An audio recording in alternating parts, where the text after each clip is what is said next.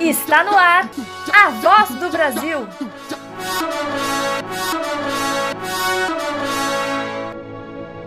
A voz do Brasil. Especialmente hoje a gente está muito feliz porque a gente tem um episódio extra, justamente para falar sobre Sandman.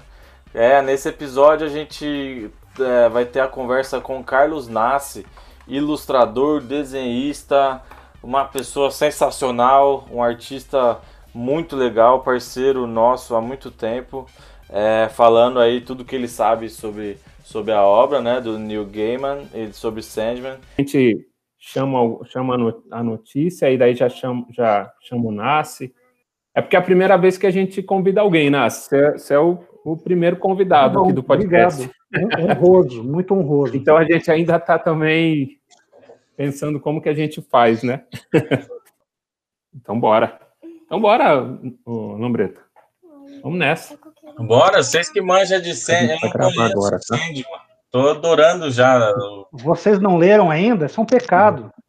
Não, é, é, eu já, eu já, bom, tem até presentes do Nasce que eu já ganhei de Sandman que são tem? raridades. Ué, você me deu uns, uns quadrinhos ali, rapaz. Eu devo ter tá dado, mas é, é. Tem, bom, enfim, vamos conversar, vamos ver o que vocês conhecem e o que não, porque é uma obra-prima. É. Quando a gente fala assim, ah, é quadrinho? Falou, não, é uma obra de arte feita no formato quadrinho.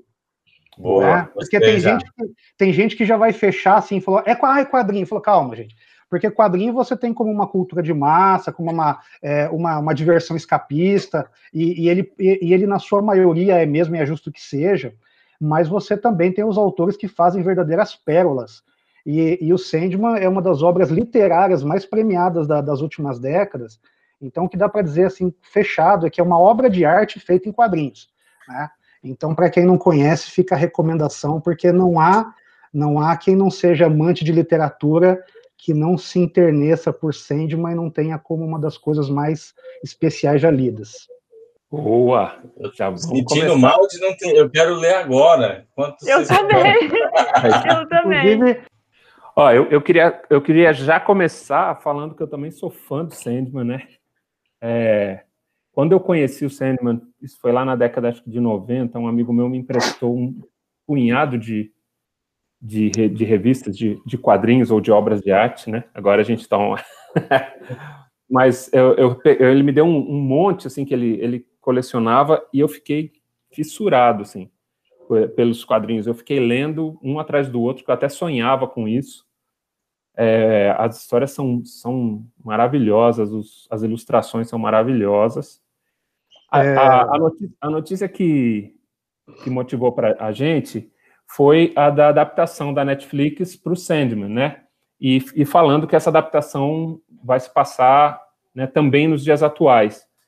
Aí a gente queria abrir a conversa, talvez falando um pouquinho sobre isso, mas se você quiser começar falando também sobre o Sandman, sobre essa, essa obra do Neil Gaiman, eu acho que é legal também.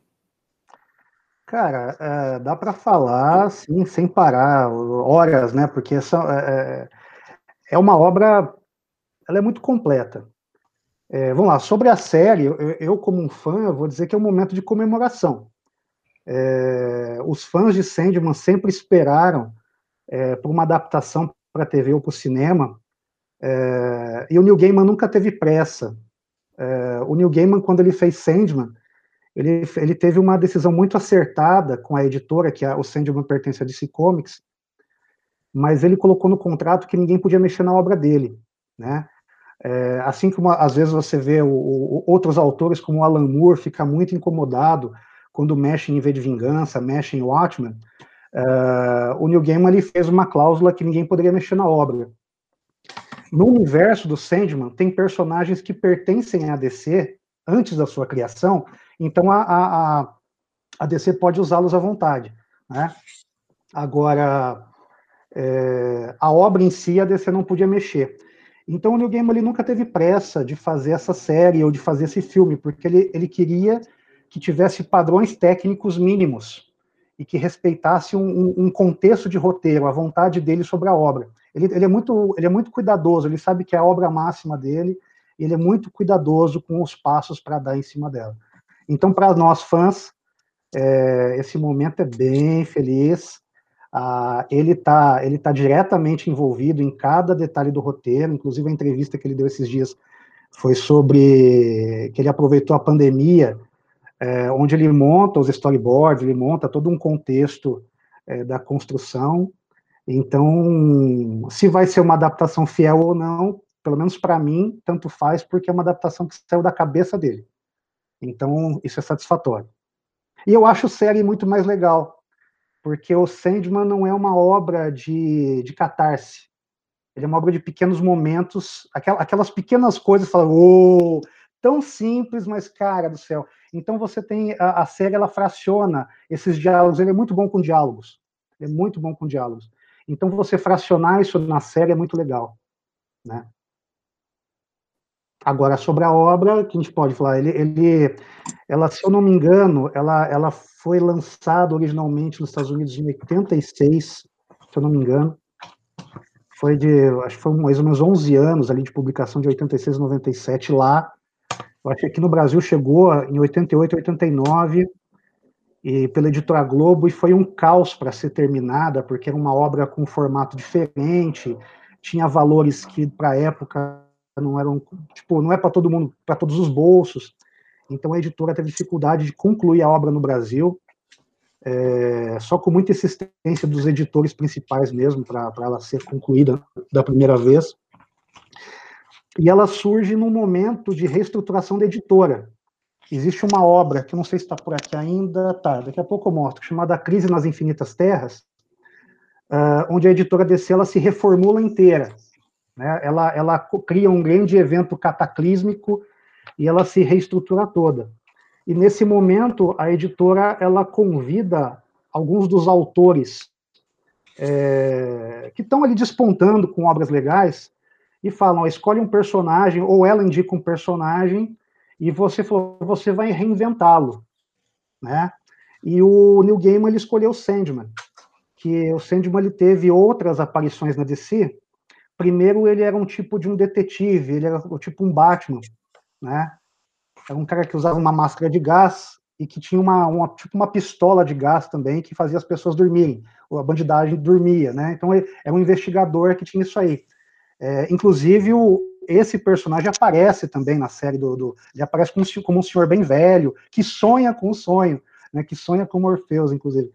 É, aí depois, nos anos 70, tem um grande mestre dos quadrinhos chamado Jack Kirby, e, e, ele, é, ele é um dos maiores criadores da Marvel, né? Você tem o Thor, você tem vários dos personagens da Marvel criados pela genialidade do Kirby. E houve um momento ali de desentendimento por, por liberdade autoral, por, até por parte financeira, que o Kirby migrou para a DC. É, e ele fez ó, ó, grandes criações na DC também. Uma delas é o próprio Darkseid, né, o vilãozão máximo da DC, é a criação desse momento de desentendimento do Kirby com a Marvel. E o Kirby dos anos 70 ele fez uma versão do Sandman que já era mais super-heróica. É, era muito, ele já tinha capa, já tinha roupa, mas era um, é, um cara que enfrentava pesadelos, que ele trafegava nos sonhos é, é, lutando com pesadelos. Né? É, também aparece na obra do Neil Gaiman, é, sempre tudo é reconstruído nessa obra do Neil Gaiman, né?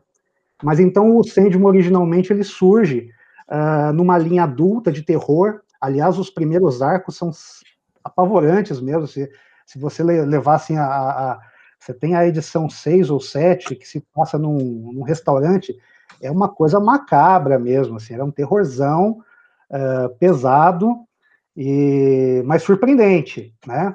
Então ele faz essa linha do Sandman mais adulta, e a partir do, do segundo arco de história se torna muito poética e literária. Você, você falou que que é legal ser uma série, e eu fiquei pensando isso também, que é, pelo, pelo formato, nunca, não caberia um filme, né? Nunca, nunca caberia, talvez, em, em, duas ou três horas, uh, falar de Sandman, né? É legal mesmo ser, ser a série, pensar que vão ser essas pequenas histórias, mais ou menos mais ou menos como são como são nos quadrinhos, né? Como são como são nas revistas, assim. É, eu quando eu conheci quando eu conheci e comecei a ler o Sandman, a gente fez a adaptação de um quadrinho, de uma história dele que foi Orfeu, Não sei se, se você já leu. O Orfeu, que é uma, é, é uma figura da mitologia grega, né? Isso. O Orfeu, é, eu esqueci o nome da amada dele. Ai, perdão. Mas a, o Orfeu é um personagem que ele vai até o Tártaro é, pedir para Hades, para Perséfone e Hades devolverem a amada dele que morreu. Exatamente. E, e o Hades, ele, ele acha o, o, Orfeu muito atrevido de ir lá e fazer uma exigência, e falou, mas eu vou ser legal com você, eu estou dadivoso hoje. Então é o seguinte, você vai percorrer a pé todo o caminho de volta do Tártaro até a Terra, só que você não pode olhar para trás nenhum momento. Ela vai estar atrás de você. Se você olhar para trás, ela vai ficar presa aqui e você vai perdê-la. E o Orfeu, ele de fato, ele vai o caminho todo. E, e o que acontece? Ele está saindo do inferno a pé. Então ele tem muitos ruídos, muitos sons, aquela sensação de ter presença nas costas o tempo todo. E, e tem um momento que ele não resiste e ele olha para trás. E no que ele olha para trás, ele vê ela e ela, ela vai se desfazendo porque ela vai para o Tártaro e ele enlouquece, tem toda uma loucura. E na, na série, o Neil Gaiman, que ele é um grande contador de histórias, eu acho que até mais do, mais do que um criador, ele é um cara que sabe contar uma história que já existe. É, e ele então transforma o Orfeu no filho de Morpheus. Né? É, o Orfeu é um, é, é, é um, filho dele com uma musa, e, e, é um cara que eles não se dão bem, aquela coisa de crise de pai, porque o, o, o Morpheus, o Sandman, ele não surge como um herói, muito pelo contrário, é um cara extremamente egoísta, vaidoso, que vai tendo uma, uma redenção ao longo do, da, da, sua história, né? É, então você tem, o Orfeu aparece ali, e você vê nos quadrinhos, fala, ah, é, é legal, é bom demais. É, foi, essa foi a primeira história que eu, que eu li dele, até porque a gente ia fazer essa, fez essa adaptação para o teatro, né? A gente, a gente montou. E aí depois que eu me apaixonei, assim, e comecei a ler todas as outras, aí tinha esse amigo meu que era da mesma companhia que me emprestou todos todos os quadrinhos dele, assim, e eu enlouqueci com, com as histórias, assim. Essa adaptação é, é, realmente é muito legal, assim, você parece que você tá lá na história, né, essa hora que ele olha para trás, você parece que tá vendo, parece que você tá vendo um filme, né, e eu acho que transpor isso para transpor isso para o audiovisual é, tem, tem tudo para ser bom, né? É, no, no, no, sentido, no sentido narrativo, porque às vezes a pessoa para quem não é leitor de quadrinho, parece que o quadrinho é uma coisa de colocar imagens em uma ordem qualquer, simplesmente fracionando, fracionando um momento. Então você tem, você tem um, um momento e você fraciona esse momento em tantos quadros e coloca ali. Mas está longe disso. Você tem toda uma a, a, a ordem né? O storytelling, a ordem como você coloca os quadros, a quantidade de quadros, a, a, o momento que você vai fazer a virada de página, tudo isso é muito importante. O ângulo, né? o close ou a, ou a cena aberta. Né? A, a, relação dos quadrinhos com o cinema é muito, é muito ampla, né? nesse sentido de, de que ângulo você coloca, que enquadramento você faz, que luz você usa. Uh, então, uma coisa que é muito feliz na, na, no Sandman, como obra, como uma, uma obra-prima feita em quadrinhos, é, é, esse processo de narrativa. Então você você, você emerge mesmo na, na, no contexto, né? Eu não conheço mesmo a história, mas eu tava, eu, eu, eu ia pedir, a gente estava conversando antes de começar a gravar, mas é, eu ia pedir para você fazer o, aquela introdução, aquela explicação que você deu a, a, a, em relação ao contexto, né? Do arco, do, da, da, da, da, do, da data, tanto do da data, do, é o, da história o... e agora para adaptação no Netflix, né? Ah, eu tô ansioso. Vai ser muito legal. O, a, a HQ foi lançada em 87, 88, então o Sandman ele fica preso 70 anos relativa a essa primeira edição. Como a adaptação para Netflix vai ser agora, então ao invés de 70 anos, o Neil Gaiman vai castigá-lo um pouco mais e deixar ele preso mais de 100 anos para ele ser liberto em 2021 né? E a raiva dele, então, vai estar tá naquele nível, assim, 100 anos preso. O reino do sonhar está de destruído. Pesadelos de todas as ordens escaparam estão transitando pelo mundo, né? São coisas assim. Uau. Gente, eu quero muito ver isso logo. Nem eu que não conhecia, já tô, tô ansiosa já. E você, assim, você está na expectativa do Netflix, eu imagino, né, enquanto fã. Você não tem um certo medo de que a produção pode ser cagada? Cara, é, eu tenho a seguinte coisa, por exemplo, vamos pegar uma obra diferente. Você tem, por exemplo, uh, o Cavaleiro das Trevas, o original dos quadrinhos, que é que assim é, é, não, não, não tem como alguém que fala não gosto de quadrinhos não querer ler, ler depois daquilo, né? É, mudou completamente o, o, o, status do que era quadrinho até aquele momento, o Cavaleiro das Trevas. Ocorre que o mesmo autor, o Frank Miller, ele fez Cavaleiro das Trevas 2, que é uma bomba. É incrível como a mesma cabeça faz uma. É assim, é raro achar alguém que goste. É, eu, eu, entendo algumas motivações dele, mas é raro. Assim, co comparando, é, é, é, do topo ao poço. É, é não sei, é difícil. Eu, eu, eu não tenho diversão em ler o 2. Uh, ah, então as pessoas falam: Nossa, você matou a obra. Eu falo: Não, a obra original está lá. Você pode relê-la a todo momento. Ela está lá, a obra original. Você pode não gostar das sequências, dos spin-offs. Então eu trabalho dessa forma, todo, tudo que vem de outras mídias. É, eu não espero que sejam iguais, eu não espero que tenham a mesma leitura. É, é uma adaptação. E com adaptação ela vai ter, por exemplo, o quadrinho, ele é uma construção basicamente solitária. Porque no caso você pode ter o roteirista, um desenhista, um arte finalista, um colorista, pode até quatro pessoas, ou pode ser uma só fazendo isso. Então é uma arte solitária, né? Já é, qualquer produção de cinema ou série é um trabalho coletivíssimo. Então não tem como esperar uh, as mesmas coisas. Então eu estou tranquilo, o que vier é, um, é, um, é uma continuidade, da mesma forma que eu tenho meus, meus personagens aqui, é uma continuidade dessa vivência. É, aí fica o desejo de ver, né? Se é um negócio tão bom, você é. quer ver. Então, que a chance é é, a chance do tombo é tão alto quanto a qualidade do, de onde eles estão se baseando. Né? É, dá para fazer comparação, de repente, por outras obras do Gaiman que foram feitas né, para cinema para TV, né? Então você tem uma que é talvez a mais famosa, que é Coraline, né?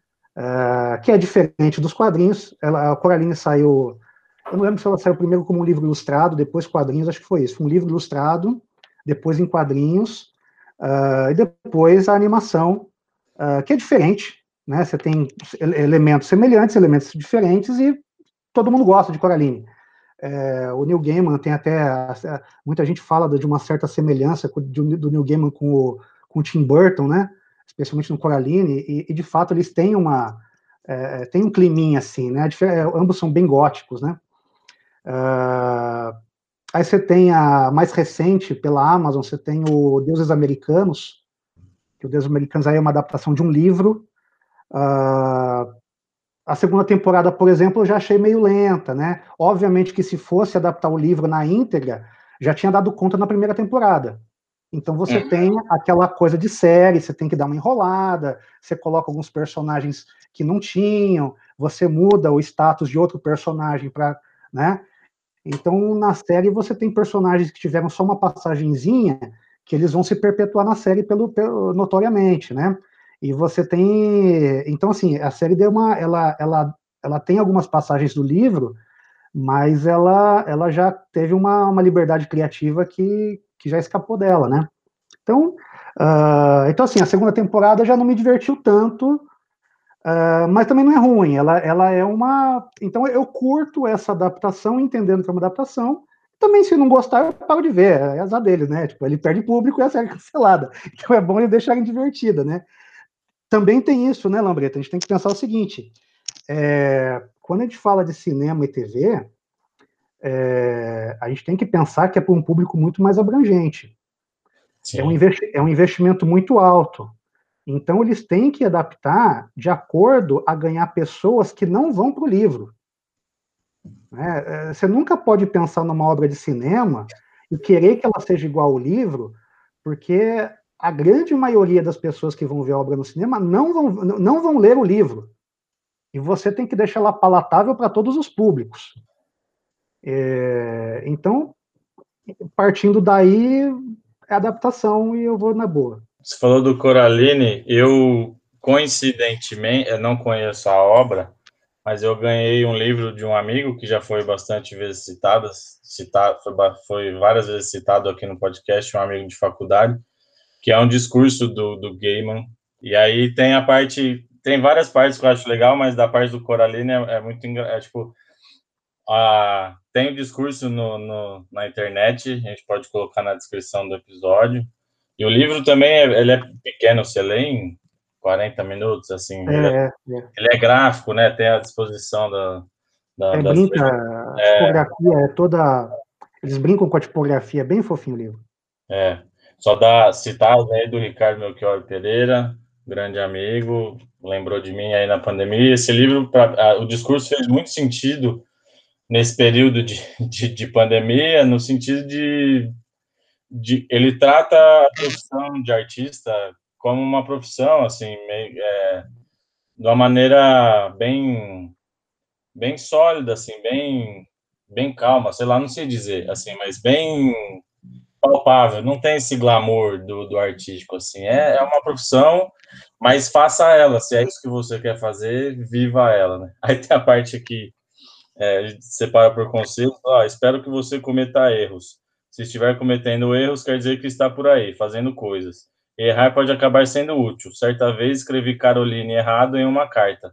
Inverti a posição do A e do O e pensei, Coraline parece o um nome de verdade. Estava lendo agora sobre um, um, o primeiro álbum que ele fez é, de uma continuidade do Sandman, que perguntaram para ele, é, depois que ele terminou, porque ele estava assim, é, 11 anos depois, na obra toda, ele estava criativamente exausto, a mente dele, é, é, ele precisava de um tempo, porque, de fato, é, qualquer pessoa que cria sabe é, é, o, o, o, quão o processo é, é denso, né? e ele, anos depois, quase uma década depois, uma pessoa perguntou: Você pensa em voltar para a obra, rever os personagens? Falar: Um dia, um dia é possível que sim. E aí chega um dia que você percebe que um dia é hoje, né? E ele revisita a obra. É, hoje é um dia, né? Então ele, ele tem muito essa, essa percepção. O, o, é, é, é, o, o Sandman vale não só pela obra em si, mas vale pelo Neil Gaiman. Ele é um cara muito bacana. Você pega todo, todas as pessoas que o entrevistam mostram que ele é um cara muito bacana. Uh, e ele é um cara de, com muita observação sobre o, o, o mundo em vários contextos, né? Uh, ele não observa o mundo nem a, as pessoas como uma coisa estática. Uh, e ele entende que as necessidades de transformação do mundo, tanto as de, de, transformação quanto as que, de conservação. Falou, olha, tem certas coisas que você conserva porque pode ser a base para a próxima geração. E tem coisas que você tem que mudar porque realmente você percebe que não dá mais para dar continuidade. É, mas vamos abrir o diálogo. Então ele é o cara que abre o diálogo para pensar a, a, todas as pontas, né? E ele não se furta de pegar tópico nenhum. Ele pega todos os tópicos com, mas com muita elegância. É, é, é realmente um texto de um cavaleiro. É, em todo momento é o texto de um cavaleiro. Então ele, ele não se furta e, e por isso que eu gosto do Sandy manter a pegada terror, porque o terror é um gênero que ele não se furta de pegar coisas espinhosas, de mostrar vísceras, né? Então, às vezes, você, você, você mostra as vísceras para você tratar daquele tema que, oh, não vamos falar disso. Falou, não, tá aqui, as vísceras estão expostas. Para de esconder, não tem mais o que fazer. Está fedendo, está cheirando mal, né? Então, ele, com muita elegância, ele, ele, ele tem um texto e a, a que, que caminha até com a forma dele mesmo, entendeu? Então, o Neil Gaiman, é, eu, assim, sendo uma obra máxima, é, ele fez coisas muito boas depois disso, mas acho que nada tão, tão poderoso. Uh, mas a figura dele já vale é, também um estudo próprio, sabe? É um cara, um cara do diálogo. E me agrada muito. Um sotaque britânico daquele Sherlock.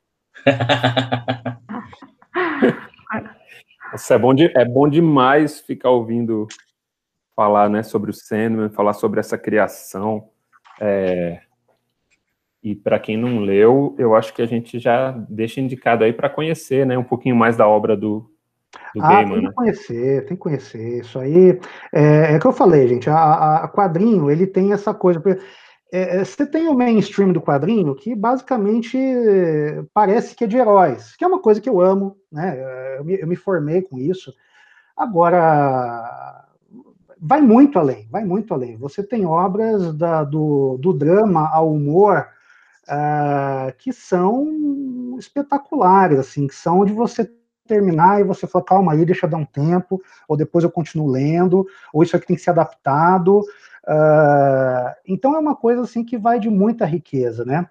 Uh, então, no caso, qualquer pessoa que ame literatura, tem uma ideia assim, tem uma, chama-se World Fantasy Awards, se eu não me engano, é um dos maiores prêmios de literatura fantástica que existe internacionalmente. O Sandman foi o primeiro quadrinho a ganhar esse prêmio, né? Uau. Ele em quadrinhos esse prêmio em 89 ou 90, foi o Sandman. E ele fez, olha que coisa, como fala, é, é, ele é um ótimo criador, mas eu acho que ele é um cara que, sabe um cara que tem um, um tabuleiro, e você pega uma história clássica, e ele pega essa história clássica de, como um tabuleiro, e ele vê, olha, tem esse personagem aqui, que estava vendo a história, e eu posso contar a história na visão dele, né? Então ele é, ele é um cara que ele reconta a mesma história. E essa história que ganhou o prêmio, por exemplo, é, é o sonho de uma noite de verão do Shakespeare. É, onde qual que é a deixa da história? É, Shakespeare é um escritor fracassado que, que faria de tudo para fazer uma obra de sucesso e, e o sonho chega no, no, no Shakespeare numa taverna e fala: Eu te dou, eu vou te conceder o dom do sonho, onde você vai sonhar e você vai poder escrever sobre todas essas maravilhas. É, e eu vou te cobrar dois favores ao longo da sua vida, né? É, e você vai me fazer, mas o que, que favores são esses? São duas, são duas peças. Você vai me escrever duas peças. E a primeira que ele pede pro, que o Sandman pede pro Morpheus pede para o Shakespeare escrever é Sonho de uma Noite de Verão, onde você tem todos os personagens que são personagens da mito, mitológicos, né? São, são fábulas, né? Só que por que que o sonho é, é, ele pede? Porque ele está tentando se reconciliar com criaturas do, do universo mágico. E entre essas criaturas, você tem a, a Rainha Arcádia, você tem a, aqueles personagens do Sonho de Mano de Verão. A rainha daqueles personagens é a pessoa que o sonho precisa se reconciliar porque, como eu falei, ele é um cara difícil, ele não é uma personalidade fácil, ele briga com o meio mundo, ele é hostil, ele é estúpido. Uh, então, o que, que, ele faz? Levando-se em conta que o, o, a mágica está deixando a Terra e ela vai se, ela, a mágica vai se fechar no próprio universo dela, deixando o reino terrestre, é, o sonho arma uma situação onde Shakespeare ele encena pela primeira vez a obra num campo aberto, onde o público são os próprios personagens, né? Então o público são os próprios. Então quando você, quando os atores, os atores chegam falando, caramba, o figurino do público é melhor que o nosso, né? É, os faunos do público são melhor que os faunos vestidos na, na no... Então quando o público e aí você tem um, uma, uma desculpas aceitas entre o Senhor dos Sonhos e a rainha do reino místico, do reino é, fabulesco, né? E essa, e essa obra específica, esse, esse capítulo específico, eu não lembro se é o número 19 agora, mas este deu o prêmio do World Fantasy Award pro, pro Neil Gaiman. Eu lembro que eu li essa história também, é maravilhosa. Aliás, tudo que ele escreve, que ele desenha, sou muito fã. Ô, Nassi, então para quem nunca leu nada dele, o que, que você indica para começar? Porque agora eu tô, tô louca aqui querendo ler tudo agora. Eu recomendo o começo. O começo. Eu recomendo o começo. É, eu recomendo o começo. Porque, assim, é, é, o, o, até onde eu lembro, assim, de tudo que eu pesquisei, quando, quando ofertaram a obra para o Neil Gaiman e falaram que seria uma publicação mensal, né, a, a obra, assim, a, as publicações americanas de quadrinhos, elas têm, em média, 22 páginas por mês, né, então você vai ter 26, são, não, 20, é, 24, é, são múltiplos de 4, né, mas é, é 22 de história, se não me engano, 20 a 22 de história. Uh, ele ficou um pouco, ficou preocupado em conseguir manter essa qualidade, então você tem no primeiro arco, uh, le levando em conta que é um personagem que, é, ele teria um vínculo com a, com a DC Comics. Então você teria tecnicamente, entre aspas, um vínculo com Batman, Superman os personagens ali. Então, num primeiro arco, é, ele acaba usando personagens, ele acaba usando essa trans, o universo de si e alguns personagens aparecem. Conforme é, esse primeiro arco é muito festejado e começa a vender de forma é, inesperada, ele se sente mais livre para escrever à vontade. E aí ele começa a visitar a história e a literatura, onde ele usa elementos reais da história da literatura e faz o sonho transitar por esses elementos reais. Porque todos esses personagens sonhavam. Todas as atitudes desses personagens vêm de desejos, anseios e, e situações diversas. Então ele usa o personagem para transitar nesse meio e interagir com essas figuras reais da história ou da literatura. Né? A partir daí, a DC Comics ela é escanteada, você tem que o Sandman ganha é, um universo próprio. aliás, é, é uma mitologia que você vai ter uma mitologia tão ampla quanto a mitologia grega, quanto a mitologia egípcia, e por aí vai. Até porque todas essas entidades aparecem também é, é, é, é discutindo ou digladiando em algum momento tenso, eles aparecem com um sonho em algum momento tenso, né? É, por exemplo, uma das. É, não sei se vocês sabem, a série Lucifer que tem na, na, na TV é um derivado de Sandman. É um derivado de Sandman. Olha o, que legal. O Lucifer aparece na primeira vez, na, na, se eu não me engano, na edição 4 de Sandman. Aliás, o Lucifer é desenhado com o visual do David Bowie. É, e o que, que acontece? Quando o sonho é preso, ele tem, ele tem três amuletos que são meio assim, uh, uh, complementam o poder dele, né? Um deles é uma aljava, uma bolsa de areia, porque o Sandman é, vem da lenda do homem de areia, né? O homem que faz o sono, né? O homem de, que joga areinha no olho. Você tem essa lenda em várias culturas, né? Especialmente europeias e nos Estados Unidos também foi. Umas são maléficas, outras são boazinhas. Uh, tem uma versão do, do Hans, é, como é que é? é? Hans Christian Andersen, né? Do Patinho Feio. É, é isso mesmo o nome dele, né? Isso. Hans Christian Andersen. O Andersen tem uma versão poética uh, do, do Sandman, e você tem outras versões do Sandman que são bem cruéis, né? É, inclusive a da música do Metallica é o, é o Sandman, o Enter Sandman, é o Sandman mais perigosão, que arranca o olho das crianças, coisa e tal, né?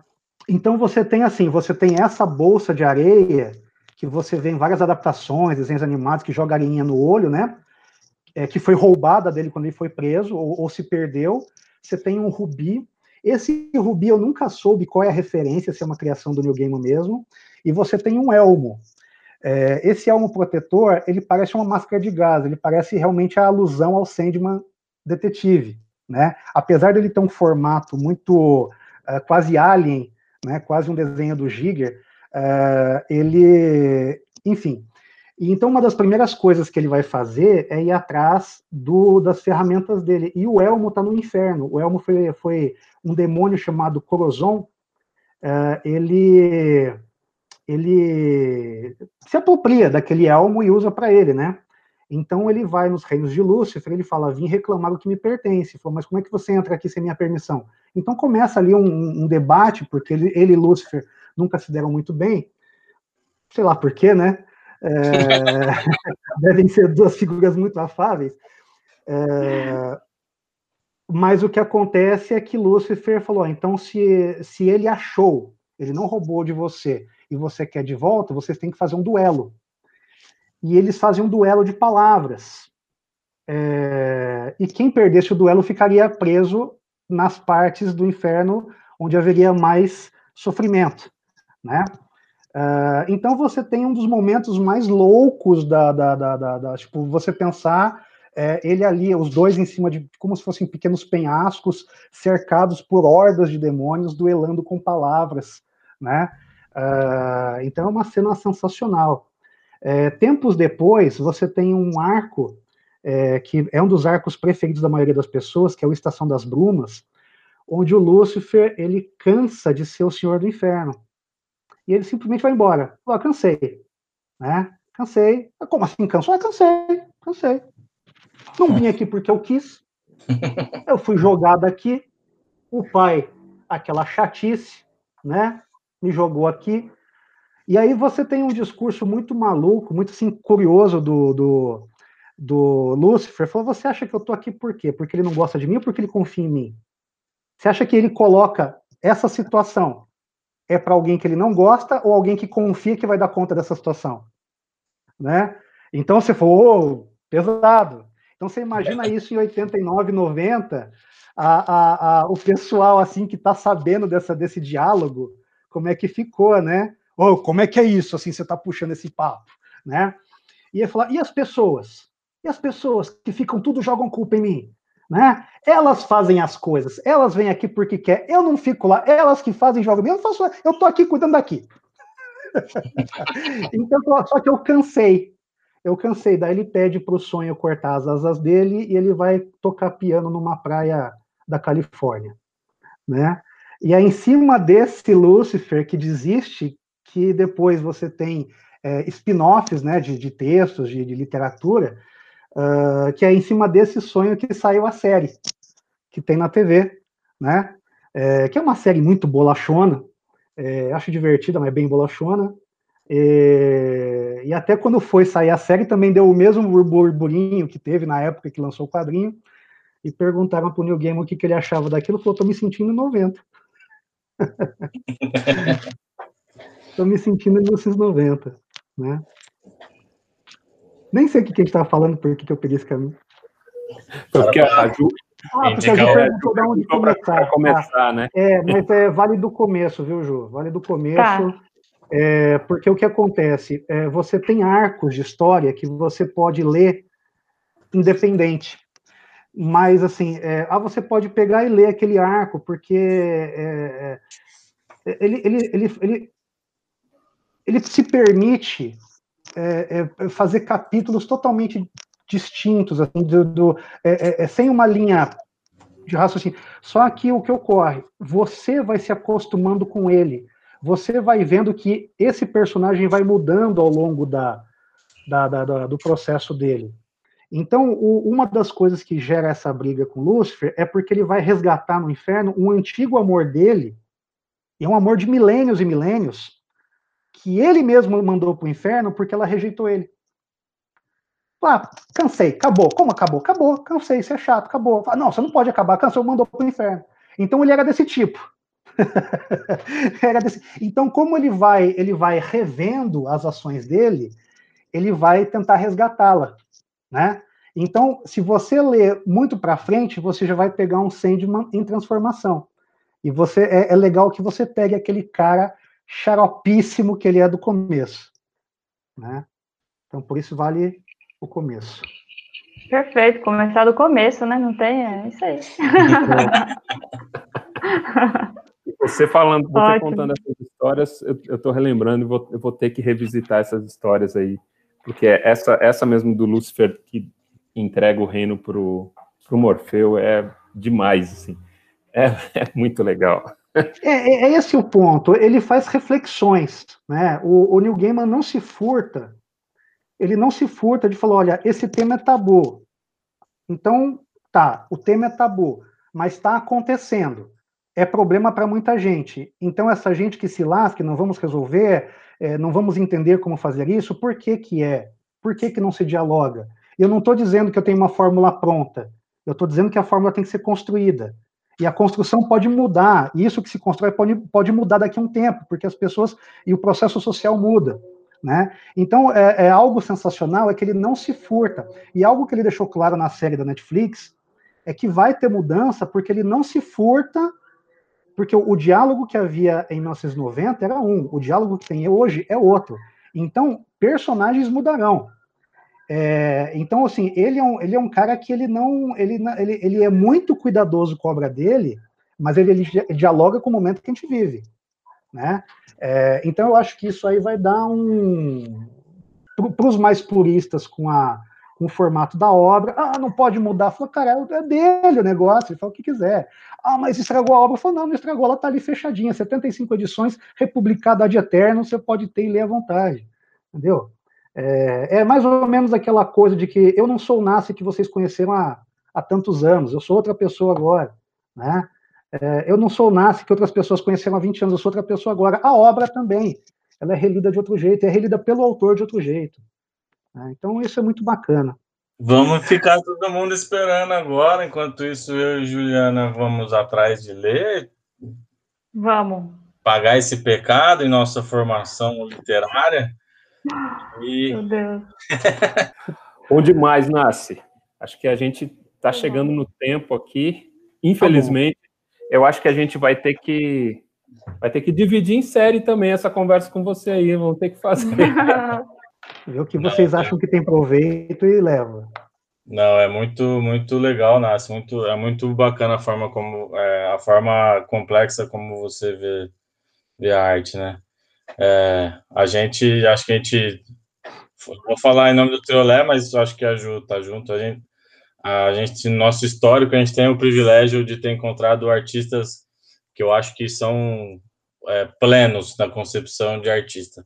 Você é um deles, é, na nossa, no nosso histórico, assim, de grupo e agora do nosso podcast aí, na parceria com a Ju. É, é muito, é muito legal, assim, é muito bonito a forma que você vê o todo e aí a gente fica aqui aprendendo. Obrigado aí. Por que agradeço. Obrigado mesmo. Com vocês é sempre um prazer enorme.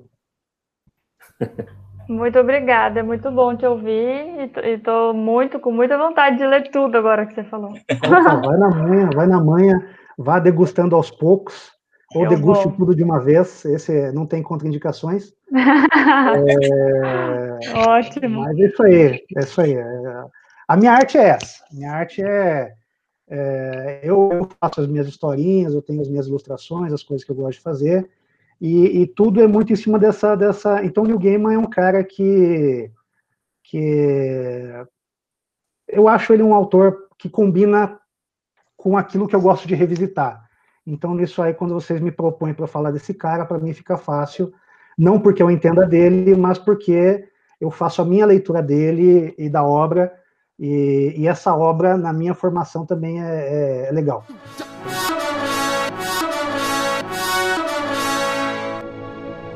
A voz do Brasil!